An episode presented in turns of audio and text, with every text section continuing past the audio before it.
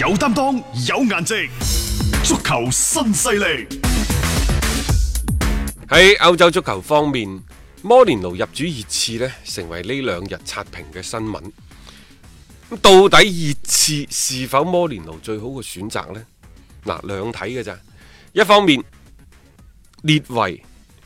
係唔願意係啊，使大錢嘅佢。都唔係大手大腳嗰啊啲嚟嘅。！過去五個賽季，平均每個賽季用一千八百萬英鎊嗯買人。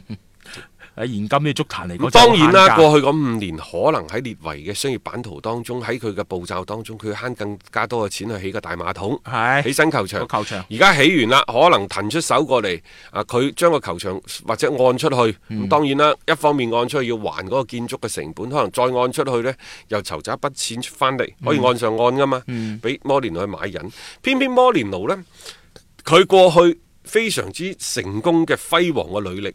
往往係伴隨住呢，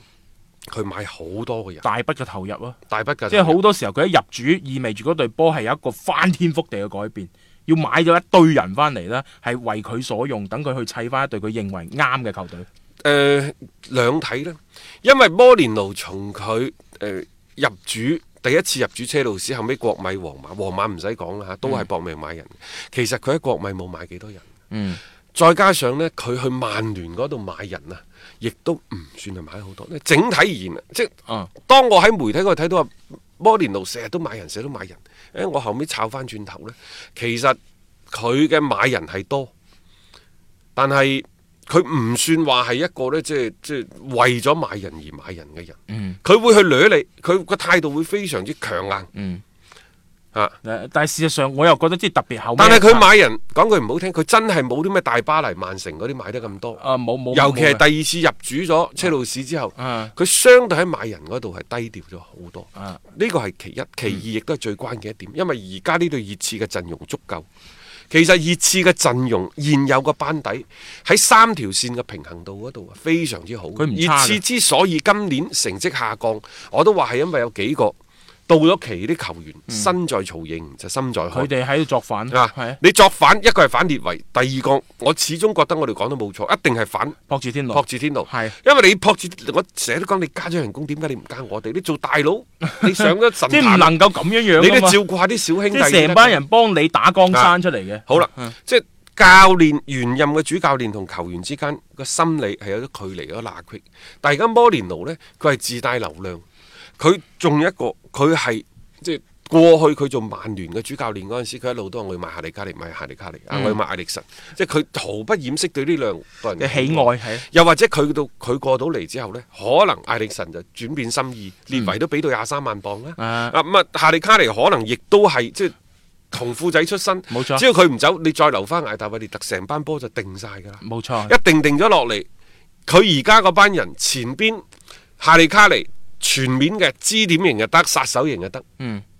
啊中間有呢一個艾力神嘅調度喺。度疏導。但係邊路有孫興文嘅突破，嗯後邊有艾達韋列特嘅坐陣，呢、個就係、呢、個就係摩連奴過去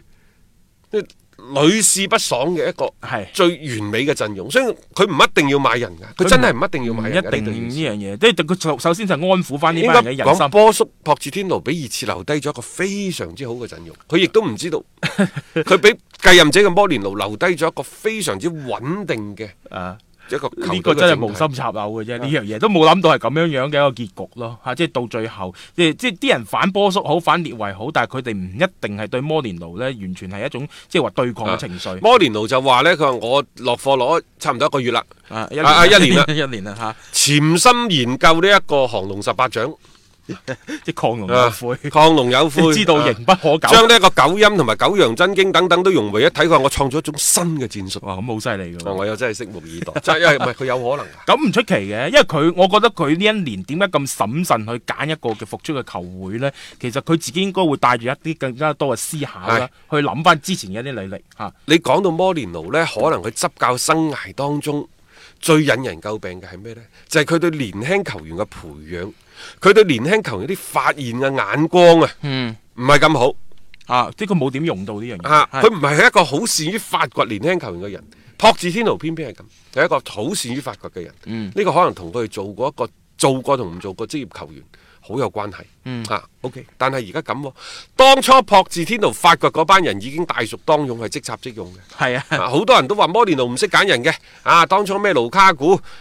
奇雲迪布尼、嗯啊等等嗰啲，包括呢就係呢一個嘅沙拿，係啊都俾喺喺你嗰度翻嚟。其實我覺得好多嘢你唔可以咁調翻轉頭去去講㗎。泰里呢就話嗰陣時呢，佢哋嗰幾個人都達唔到摩連奴冇嘅錯戰術啦嘅要求，但係咁啊，我都係覺得就係呢個。公説公有理，婆説婆有理嘅啫。嗯你可以即係睇下讀用咩訓練嘅辦法，誒、一啲陣容嘅調整啊、戰術嘅調整去激活等等呢啲人啊去激活呢啲人嗯。到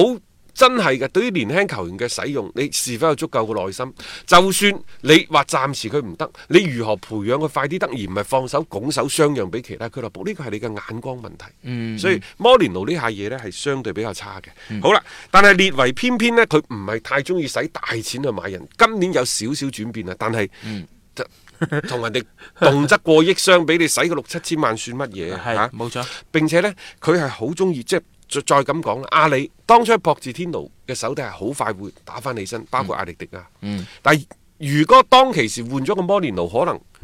就泯然於眾人噶咯。好就好在呢，呢個兩個人開始大熟當即係用。打出嚟啦，已經係啊，表面上睇呢，各位列維同摩連奴嘅組合好奇怪。一個係中意使錢嘅，一個呢就即係唔中意好啊好孤寒嘅。係啊啊，所以即係就算咧老列納都覺得佢，誒點解會咁嘅？佢兩個根本上工作方式係截然不同嘅，點解會喺埋一齊呢？等等，我又覺得呢，即係話，因為而家熱刺陣容嘅穩定，佢所要做嘅摩連奴上任嘅第一件事，其實係安撫舊將。係啊，如何令到佢最盡快同俱樂部嘅簽約？嗱，摩連奴是否喺熱刺執教成功？其實前三個月，尤其係前兩個月非常重要。呢、個重要唔係戰績，而係對艾力神、艾達維列特。嗯，維頓等漢球員等維等頓啊漢，等球員佢哋嘅續約如何？呢啲人肯續約的話，講明可以你可以睇到摩連奴明年或者後年佢一定會上一個台階帶住熱刺。嗯如果呢啲人到到最尾都係因為對俱樂部極其之失望嗯，嚴續約嘅， 啊嗯！你摩連奴個人嘅魅力感染唔到佢哋，亦就話超不過對於俱樂部到對老細嘅怨氣，我都係要走。嗯，咁摩連奴可能喺一出一入之間，點樣去買新人嗰度，可能佢同列維之間嘅嗰個啊呢啲故事可能後邊先會再上演啊啦啊唔係佢之間如果個對抗越激烈呢，就對摩連奴嗰個陣容嘅構造啊，嗯會係帶嚟好大嘅障礙。咁佢呢個所謂三年半嘅合約啊，會走得異常之艱難。即係 正如球迷話齋，可唔可以教足三年半再講啊？呢樣嘢再或者咁啊樣呢，即係話有消息講阿仙奴喺熱刺之前揾過摩連奴，嗯，被摩連奴拒絕咗。點解佢會等熱刺？開頭我聽到呢個消息之後，我都覺得好奇怪，點解兩個根本就唔咬完嘅俱樂部嘅點老解嗯要細等佢咯？係咯，啊而家後面我睇翻轉頭，因為熱刺陣容嘅完整。嗯，再或者呢，可能佢同列維有一個傾偈，你唔好睇列維話，可能我以前咁孤寒係因為咁咁咁啊嚇啊，嚟緊我俾幾多錢幾多錢幾多錢，呢啲無論口頭承諾等等，全部都係台底數嚟嘅。但係陣容嘅相對完整，起碼比熱刺係比阿仙奴嗰邊完整好多，係會係摩連奴執教嘅一個即係執教上任熱刺一個好主要嘅原因。只要執掂咗現有嘅呢一個班底，只要係對幾個有離開之心嘅球員。將佢哋安撫落嚟，重新同俱樂部簽約。呢隊熱刺佢就係英超前四乃至前二嘅水準嚟嘅。冇錯，佢關鍵係人心上面點樣安定咗落嚟啫。咁睇睇摩摩連奴今次佢即係入主之後，佢做嘅一啲工作可唔可以達到呢個效果？我同意桑拿士所講嘅嗯，佢話、摩連奴喺曼聯嘅經歷會係令到熱刺從中受益。係，我都覺得佢會，即係老實講啊，人都係咁樣樣嘅。你經歷咗咁多過嚟，你會有一個反思嘅一個時刻。佢今次係俾咗充足嘅時間自己去諗清楚，諗過度過，我再選擇一個出山教波。我感覺呢，就係話，從摩連奴喺國米落課之後，佢翻翻到去。誒，誒嗯佢、去翻呢一個皇家馬德里又好，包括第二次入主車路士都都好啦。佢始終認為呢，即係話可能佢嘅執教嘅理念，又或者係嗰、個嗰、個即更加多嘅係一個情意，嗯，係一個情懷。但係相反，曼聯嘅嗰個所謂執教嘅失誤，你有冇睇到佢其他人都冇要違約金，點解佢要咗曼嗯聯？佢喺曼聯嘅落課，佢自己感覺到憤怒，會唔會係因為活華特當初俾佢承諾由頭到尾都冇？冇實現到。嗯，即係呢種大家互相之間嗰種矛盾啦，係已經去到一個一發不可收拾嘅一個境地。即係佢認為並唔係自己做得唔好，而係俱樂部你喺各方各面嘅一個條件上邊，你唔配合就算啦。咁你仲要好多時啊，我 我覺得有啲橫加阻攔嘅，即係多少會令到佢係帶住情緒啦，去離開呢一隊嘅曼聯。咁再加上其實可能真係冇咩感情可以講咯。其實對於熱刺嚟講，對於整個英超嚟講呢，摩連奴嘅加盟係大家嘅福氣。唉，即係少咗摩連奴嘅英超，真係少咗好多好多嘅。即係簡簡單話單題，你就前幾日佢上任講到而家，大家都未厭惡。摩連奴嘅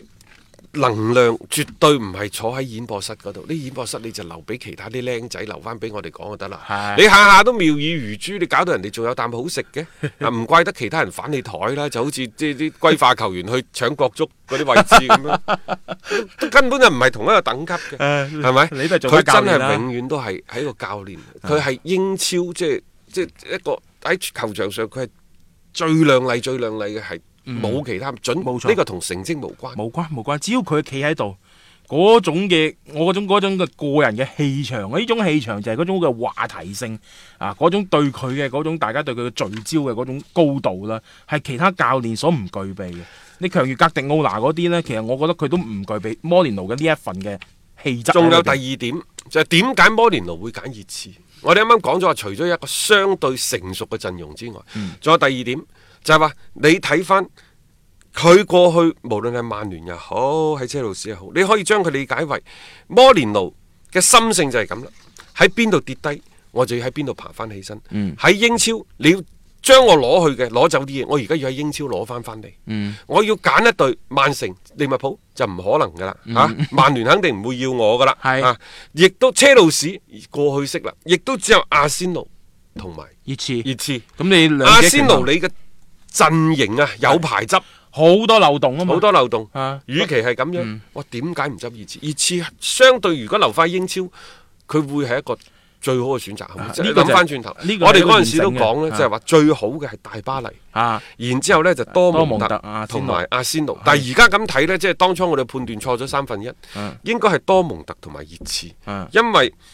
如果我啱啱咁講咗，我相信大家都明解，就係嗯點解係熱刺，嗯因為熱刺嘅陣容穩定。冇錯，熱刺只要即係就算列維唔係使好多錢，而家呢套陣容可能摩連奴話齋，我幫你攞個冠軍翻嚟先，攞完啦，嗯。你再睇。係啊，嚟緊你抌需唔幾多需要再抌啊？呢、個我覺得佢哋兩個互相之間有個共識，而且係摩連奴岌咗頭之後，熱刺先嗱嗱聲將波叔呢係炒咗嘅。即係我覺得呢個時間順序絕對係咁樣樣嘅，因為如果你摩連奴唔確定嚟的話，以熱刺而家咁樣嘅情況，老實講，你換其他教練嚟，未必達到佢哋想要嘅一個效果，反而可能都會繼續咁樣去拖落去。但係摩連奴一岌咗頭嘅話呢，咁波叔落課呢，亦都變成咗一個理所當然嘅一個結果啊！足球新勢力提示你，想了解更多賽事推介分析，請添加關注北單體育微信公眾號。北單體育公眾號無需註冊，一鍵辦理，及時了解各位專家老師嘅賽前臨場信息發布。聽波聽足球新勢力，玩波估波呢，就要留意微信公眾號北單體育嘅臨場推介啦嚇。係北單體育即係北京單場嗰北單體育啊，係我哋嘅官方合作伙伴嚟嘅。咁大家喺微信公眾號搜索北單體育，然之後上去個平台嗰度呢，可以睇到開賽前各位專家老師一啲嘅臨場嘅心水嘅分析。開波前大概早就五六個鐘，遲就一一兩兩個個鐘鐘度。咯，比較啲係臨場同實時啦嚇。啊咁大家都有興趣嘅話咧，記得咧係關注翻呢個微信公眾號嘅北單體育啦。其實今晚呢，都有好多個大牌球隊出嚟嘅，嗯因為下週下週有有歐歐冠，冠，你睇幾密啊！即係啲比賽其實大巴黎呢就會係對住利爾，嗯啊其實呢場賽事都好睇㗎係嚇，不過係一陣間強哥會同大家講。咁另外呢，多蒙特喺主場會係對住帕德博恩，誒喺多蒙特，我唔知會唔會打謝咗佢哋 嗰嗰套戲，因為之前慘敗俾拜仁呢，即係再一次好似話俾佢聽，德甲冠軍冇咩你哋嘅份咁係樣但係帕德博恩呢就名副其實嘅啊副班長，啊係佢弱嘅。我可以輸俾拜仁慕尼黑，我可唔可以喺帕德保恩嘅身上嗯揾翻啲自信呢？啊，我又覺得起碼八成機會以上可以嘅，即係多蒙特恰呢啲波，特別主場呢，多多少少佢哋係有一定嘅把握能力啊，嘅而，家喺競彩嗰度係負二嘅，係啊富二有機會嘅，啊有機會咯，但係唔代表佢哋仲係好有競爭力。我睇完佢對拜仁嗰場波之後，我覺得呢隊波係咁上下噶啦。即係你冇一個大嘅革新同改變的話，你想喺德甲聯賽再掀起一啲嘅波瀾，將拜仁慕尼黑挑落馬下，基本唔可能。但係我想同大家講喎，呢場賽事競彩嘅數據嗰度非常之奇怪㗎。嗯一方面呢，就係、負二嘅讓步，嗯，係然之後主勝同客勝都好勁，好好好勁嘅喎，啊啲走勢。係啊啊，偏偏呢，就讓球平，就帶嚟嘅回報係最高嘅，超過四倍。啊，係呢啊呢種嘅組合攞翻出嚟啊，因為過去喺競彩嘅場次入邊係比較少嘅。啊因為呢場賽事大家小心啲，可能會贏波嗯贏唔夠啊。誒我就比較傾向翻，就可能佢入波數都會偏多嘅一個情況，因為其實多蒙特個防守唔係好穩陣嘅嗰只，所以即係總體嚟講啊，可能會係一場一幾 bling bang 嘅一個賽事嚟嘅，即係大家喺今晚嘅一啲競彩啊、北單嘅選擇上邊呢，其實都可以更加多關注一下呢場嘅比賽。啊，咁當然啦，其他嘅一啲賽事嘅意見啦，咁下面將時間交俾阿強哥帶嚟佢今日嘅一啲賽事嘅睇法啦。天天講競彩，日日有紅單。彩虹珠公眾號平台特約競彩講師李漢強，每日分享獨家觀點，更有進球數、波膽等精準猛料放送。玩競彩，先關注彩虹珠公眾號，紅單心水，天天放送。星期五晚呢，就有法甲嘅獨角戲啊，係由巴黎聖日門呢對里爾嘅。咁啊，里爾上賽季呢就非常成功啊，聯賽呢力壓里昂呢奪得呢個亞軍嘅，並且呢就獲得呢個歐冠小組賽嘅資格啦。咁啊，廿四歲嘅前鋒柏比呢，誒以廿二個聯賽入球呢係力壓呢個尼馬啊、卡華路啊、法卡奧啊等一眾巨星啊，喺射手榜排名第二添嘅。咁啊，最終呢，佢以七千二百萬磅嘅呢個咁高嘅身價呢轉會呢個阿仙奴，咁啊為俱樂部呢帶嚟豐厚嘅收益啦。咁啊，另外隊內嘅三號射手二十歲嘅拉菲爾萊奧呢，亦都轉會 AC 米蘭嘅，收到誒兩千幾萬磅啊！咁、啊，仲有一個呢，就係、轉會里昂嘅後衞尤素夫啦。咁、啊，三個人呢，一直幫助，一共幫助球隊呢，帶嚟咗過億歐元嘅收入啊！咁、啊，新賽季呢，誒佢哋雖然收咁多啊，但係僅僅花千零萬呢個歐元呢，係從比甲嘅查內爾引進廿一歲嘅尼日利尼日利亞前鋒呢、個域陀詹士嘅啫，咁、啊佢呢就已經喺聯賽呢有七個聯賽入球啦，歐冠亦都有兩球進帳嘅，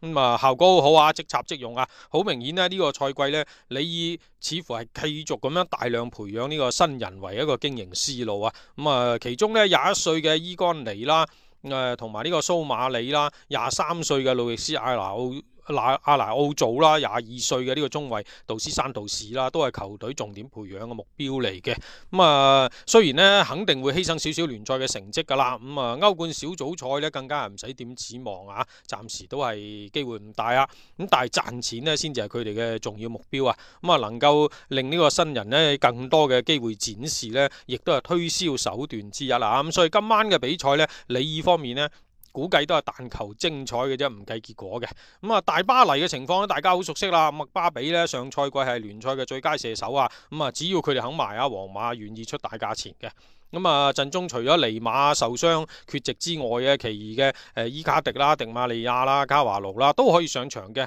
咁啊，雖然下周中呢有歐冠嘅一個比賽啊，咁但係由於呢之前嘅小組賽呢，佢哋四場全勝啊，已經提前鎖定一個晉級名額㗎啦。咁啊，所以呢，誒周中作客皇馬呢場比賽應該係冇咩壓力嘅。誒、呃教練呢個除咗要繼續喺聯賽鞏固同埋甚至拉大呢個領先優勢之外呢，誒、應該係會用聯賽呢試試邊一個進攻組合更加好用啊。咁啊，似乎呢，就伊卡迪同迪馬利亞呢兩個阿根廷嘅前場組合呢，好似都幾默契下。咁啊，有可能繼續首發都唔定。麥巴比呢，當然啦就可以繼續刷下數據啦啊。咁啊，另外呢，陣中兩個唔係話名氣好大嘅咩莎拿比亞啊、誒、祖普莫廷啊，都有唔少嘅上場機會嘅。咁、啊，既然啊刷數據咯喎，咁、啊主勝啊、完勝啊呢一類嘅結果呢，肯定就係首選啦。咁、啊，各位聽眾，如果想要更多嘅比賽資訊同觀點呢，可以攞起手機添加呢個彩虹豬公眾號嚟接收嘅。彩係彩票嘅彩，紅係紅當當嘅紅，豬係豬籠入水嘅豬。彩虹豬公眾號一定有好嘢俾到你啊！